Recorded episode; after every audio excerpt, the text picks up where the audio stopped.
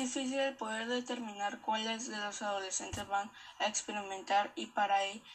y cuáles van a desarrollar problemas serios. Los adolescentes que corren riesgo de desarrollar problemas serios